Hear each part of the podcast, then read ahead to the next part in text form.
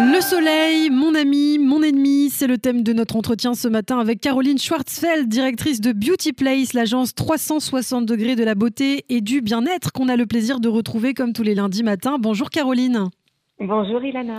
Alors la semaine dernière, vous avez euh, abordé, Caroline, la première partie de ce dossier euh, très intéressant avec euh, Léa Moscona, l'histoire du bronzage, les effets bénéfiques et les méfaits du soleil, le mécanisme biologique aussi du bronzage. Alors après la théorie, place aussi maintenant à la pratique, hein, puisque c'est bien utile. C'est vrai que les vacances approchent, voilà, des clients et particulièrement des clientes souhaitent être conseillés au mieux pour protéger leur peau et surtout pour avoir un super bronzage. Première interrogation, justement, qui pourrait intéresser nos, auditeurs, Caroline. Et c'est vrai que je me suis aussi moi-même souvent posé la question quelle est la différence entre un produit protecteur activateur de bronzage et un simple autobronzant? Euh, il y a même le produit euh, protecteur aussi. En fait, il y a trois sortes de produits. Il y a le produit protecteur, il y a l'activateur de bronzage et il y a l'autobronzant. Et on fait un peu l'amalgame, j'ai envie de dire, avec tous ces, tous ces produits. Alors commençons déjà par l'autobronzant parce que ce n'est pas un produit, euh, un produit protecteur en fait. Le produit, euh, l'autobronzant en fait, c'est juste pour obtenir un hâle temporaire sans soleil. Donc, et ce hâle là n'est pas protecteur. Donc dedans, vous avez une molécule qu'on appelle la DHA. Et ensuite, ben, elle va s'oxyder et elle va nous procurer un hâle, mais qui n'a rien à voir avec un mécanisme biologique naturel. Mm. Vous voyez ce que je veux dire? Donc un autobronzant, c'est juste pour avoir bonne mine et c'est très temporaire. c'est un peu comme un maquillage. Donc ça, c'est l'autobronzant. Donc ça ne fait pas partie des produits protecteurs. Vous voyez ce que je veux dire? Oui.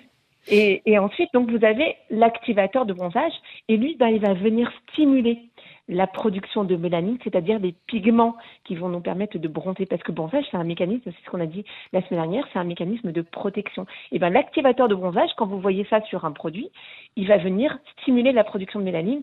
Donc, il n'y a pas d'indice de protection forcément, mais par contre, il va vous permettre de bronzer plus vite, donc d'être protégé un peu plus rapidement. Ça, c'est l'activateur de bronzage. Mm.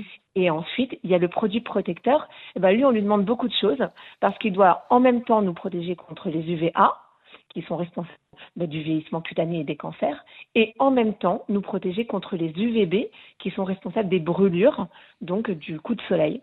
Et en plus, on lui demande plein de choses, puisqu'en plus maintenant, il faut qu'il soit euh, photo, euh, phototoxicité, pas allergisant, pas sensibilisant. Et on lui demande plein de trucs. Hein. Il faut qu'il sente bon, il euh, faut qu'il ait un bon étalement, qu'il soit waterproof, anti-stable. Vous voyez Donc en fait, le produit protecteur aujourd'hui, c'est un, c'est un peu un fourre-tout. Et pourtant, sa première, euh, sa première, son premier objectif, c'est de bien protéger contre les UVA et UVB. Et c'est pourquoi, sur un produit protecteur, vous devez avoir ces deux mentions, UVA et UVB. C'est très important. Alors, on va parler aussi de la, préparation de, la peau au soleil. Comment ça se passe? Euh, Moi, je sais, voilà, quand, quand j'étale de l'autobronzant, c'est un véritable, un véritable massacre, hein, disons-le. Ça n'a jamais fonctionné. En revanche, c'est vrai que l'activateur de bronzage, euh, je, m'en sers énormément pendant les vacances, Caroline, et ça marche vraiment bien. Euh, mais voilà, comment bien préparer sa peau avant d'aller se faire dorer la pilule? Mais c'est hyper important de préparer sa peau au soleil et ça marche très très bien. Donc la première chose, c'est de soigner son alimentation. Donc ça, faut ah commencer. Bon, j'ai envie de dire, non mais c'est vrai, c'est des choses de base. Hein, je vous inventerai pas euh, des choses incroyables. Soigner son alimentation, ça veut dire que minimum trois mois avant, eh ben vous allez mettre de la carotte un peu partout. Ah la carotte râpée. C'est l'astuce du jour. mais oui, parce que, mais vraiment pour le coup, c'est un truc ancestral. Hein, mais n'empêche qu'il n'y a rien de mieux. Et je l'ai moi-même testé. Si vous mangez des carottes râpées, des jus, à la carotte, cuite, crue, peu importe. Dedans, vous avez une molécule qu'on appelle le bêta-carotène et ben, il va stimuler la production de vitamine A. Et cette vitamine A qui s'oxyde avec les UV, ben, ça forme ce qu'on appelle le, bronzage.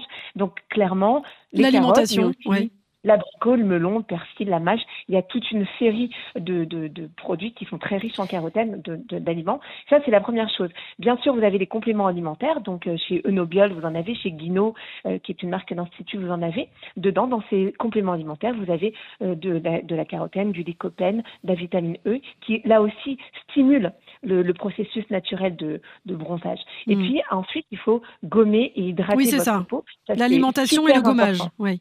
Vraiment, pour le coup, alimentation et gommage et hydratation, parce que justement, la peau va gagner en souplesse et en élasticité, et du coup, le bronzage va être très beau. Et après, bah, il faut euh, s'exposer régulièrement aussi, quelques mois avant, dès que c'est possible, 10-15 minutes par jour, parce que la peau va commencer à comprendre le message qu'on lui donne, c'est-à-dire commencer à mmh. fabriquer ces fameux pigments qui vont nous permettre de, bronzer. Et ne comptez plus sur les cabines UV. Hein, vous savez, c'est ce bronzage artificiel qui aujourd'hui euh, ben, n'existe presque plus. Il y a aussi les douches. Il y a aussi les, douches autobronzantes. Et ça, c'est vrai, j'ai testé, ça marche plutôt bien, mais ça ne dure pas, ça ne dure pas longtemps. Ben, encore une fois, l'autobronzant ou les douches autobronzantes, c'est, euh, ce n'est pas un produit qui prépare la peau. Il vous donne juste bonne mine. Donc vous pouvez y aller, c'est très sympa. C'est vrai que ça donne bonne mine, on est, on est bien, on est content. Mais par contre, on ne prépare pas sa peau au soleil. Dans ce sens-là, c'est-à-dire qu'on ne prépare pas la peau en lui disant, ça y est. C'est comme du maquillage, quoi. C'est vraiment comme du maquillage, tout à fait. Alors c'est vrai que Caroline, que depuis plusieurs années, par ailleurs, le soleil n'est pas forcément l'ami de la beauté. En tout cas, euh, on dit qu'il est à l'origine voilà, de maladies, de cancers de la peau et, d'une manière plus esthétique aussi qu'il est à l'origine des rides. Est-ce que c'est le cas? Euh, Oui, oui, oui, tout à fait. Euh, on ne peut pas s'en cacher. Les UVA provoquent des rides, euh, un peu parce qu'on a un capital soleil. Hein. On le dit depuis euh, une vingtaine, voire même 25 ans à peu près, qu'on a un capital soleil. Ça veut dire qu'au-delà d'une certaine quantité de rayonnement, bah, la peau, elle ne résiste plus, elle, est, elle n'a plus l'élasticité. Et bah, là, apparaissent les, premiers, les premiers signes de, du vieillissement, taches, rides, ridules, c'est mm. pas, pas, terrible, donc il faut vraiment faire attention. Oui, ça c'est clair et net. Et est-ce qu'il y a des endroits plus sensibles que d'autres? Ah, bien sûr, bien sûr. Ben, il y a des endroits sur euh, notre corps qui sont plus sensibles. La peau est très fine, le cou, euh, l'arrière des genoux, les oreilles. Ça fait extrêmement mal en plus quand on prend un, coup de soleil. Et puis les épaules, le nez, le haut du front. Eux, c'est pas que la peau est plus fine, mais surtout ils sont naturellement plus exposés. Donc il faut protéger toutes ces parties encore plus que, hmm. les autres. C'est hyper douloureux, quoi. Donc il faut faire vraiment attention. Alors on parle de l'exposition au, soleil, mais on a tendance à l'oublier. Je crois qu'on bronze aussi beaucoup quand on est à l'ombre, hein. même quand le soleil est un peu loin. Ça, c'est vrai que c'est une première idée reçue. Euh, on en verra d'autres euh, dans un instant, mais c'est faux. Par temps couvert, il est bien utile aussi de se protéger, Caroline.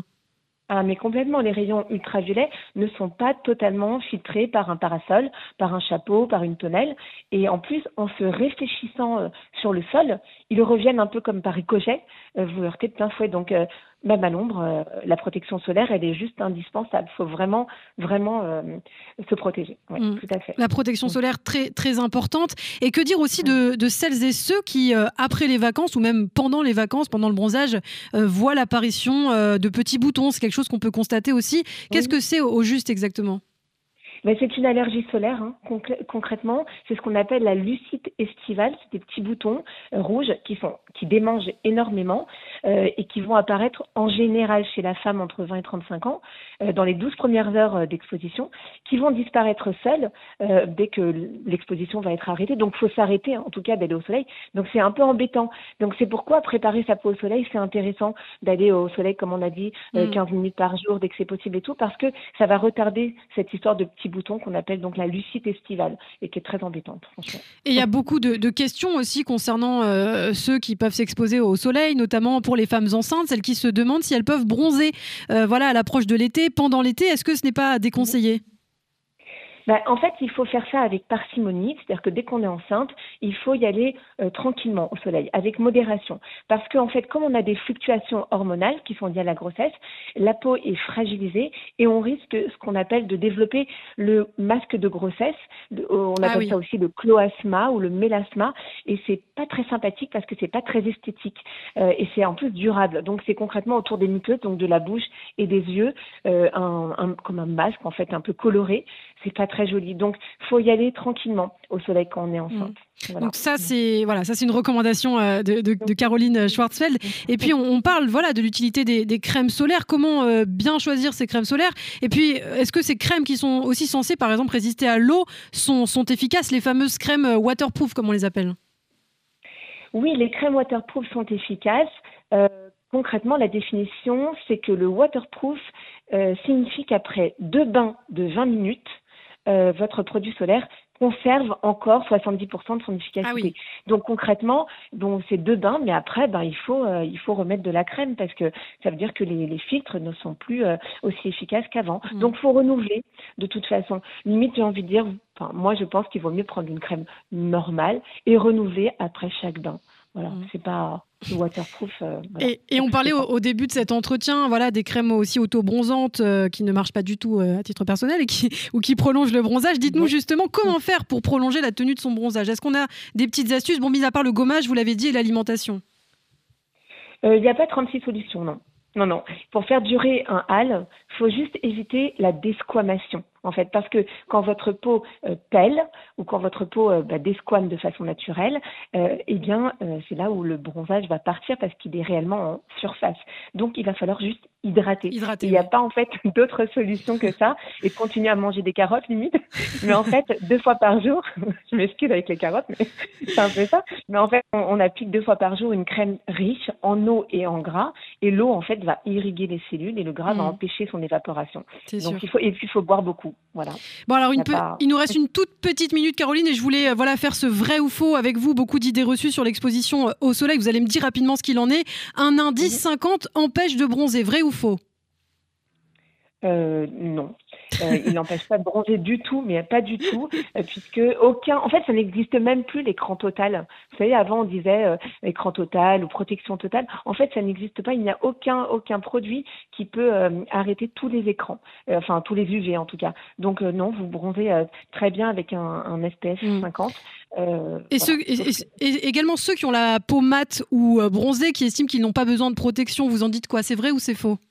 Non, c'est faux, c'est faux. Hein. En fait, euh, le bronzage, c'est une barrière naturelle que la peau fabrique en guise de protection.